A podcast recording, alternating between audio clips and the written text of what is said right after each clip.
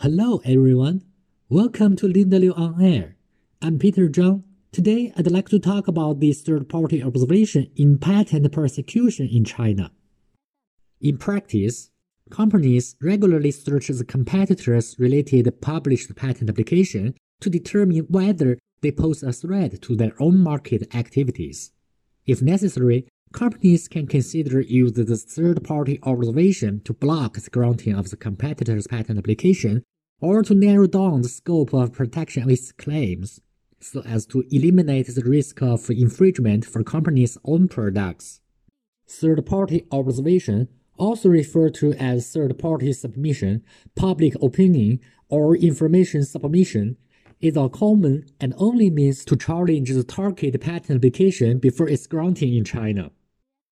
The implementing rules of the Chinese patent law stimulate that from the date of publication of the invention patent application to the date of the announcement of the grant of the patent right, anyone can submit an opinion to the CNIPA and explain the reason why the patent application does not comply with the provisions of the patent law.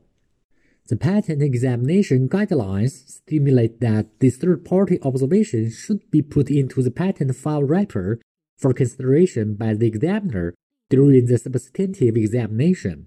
If the third-party observation is received after the examiner has issued the notification to grant the patent right, it does not need to be considered. The CNIPA does not need to notify the third party of their handling of the observation. From the regulation, we know any individual, enterprise, or institution is entitled to submit the third-party observation anonymously.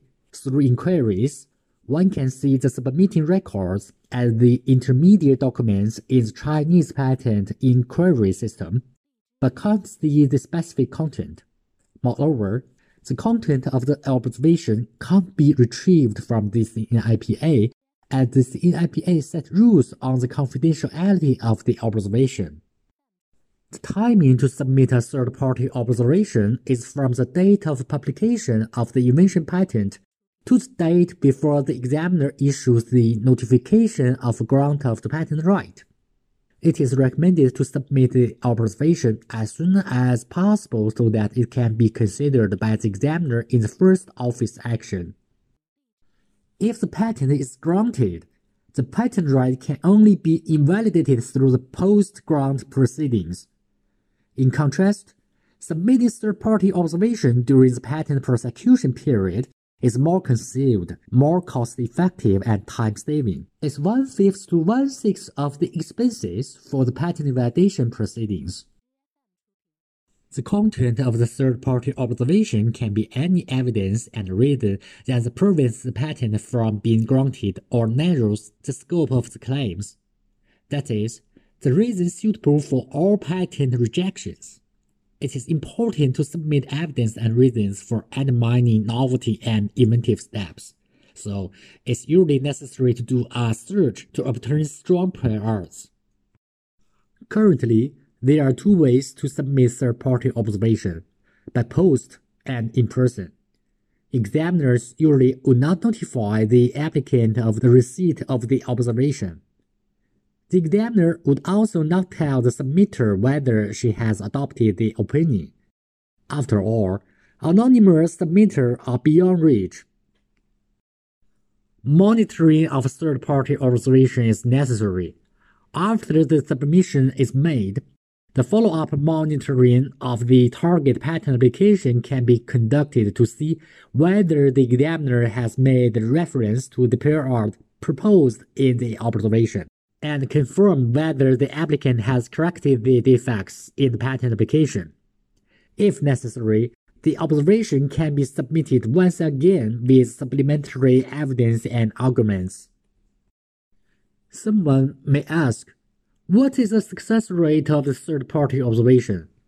For this, I've made a survey of all third-party observations that we have handled and found that above 70% of the prior or arguments we have submitted were adopted by the examiners. At present, the CNIPA has followed a stricter examination standard than a few years ago, so we believe that the success rate will increase Some may ask, will the evidence that has been considered in substantive examination stage not be considered in the invalidation stage?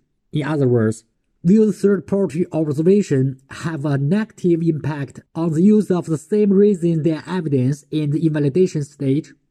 Generally speaking, the answer is no, unless the third-party observation has been evaluated by the collegial panel in the patent re-examination stage. Normally, in the invalidation stage after granting, the collegial panel who examines the invalidation request should make another judgment independently, rather than directly refers to the opinion of the substantive examination.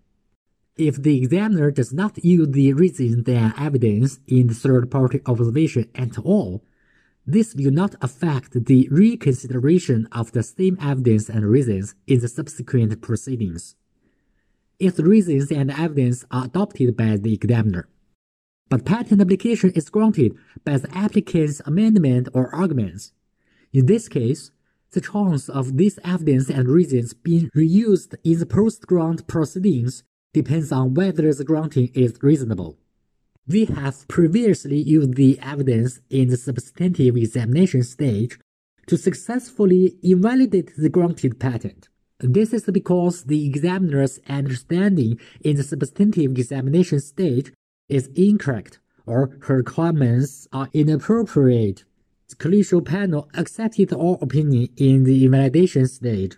We have much experience in handling the third-party observation. If you have further questions, feel free to let us know and we would be pleased to help. That's all for today's topic. Hope you find it helpful. I'm Peter Zhang, a Chinese patent attorney. Feel free to contact me if you have any questions. As a leading IP law firm in China, we are always glad to help. Stay safe and healthy. See you next time.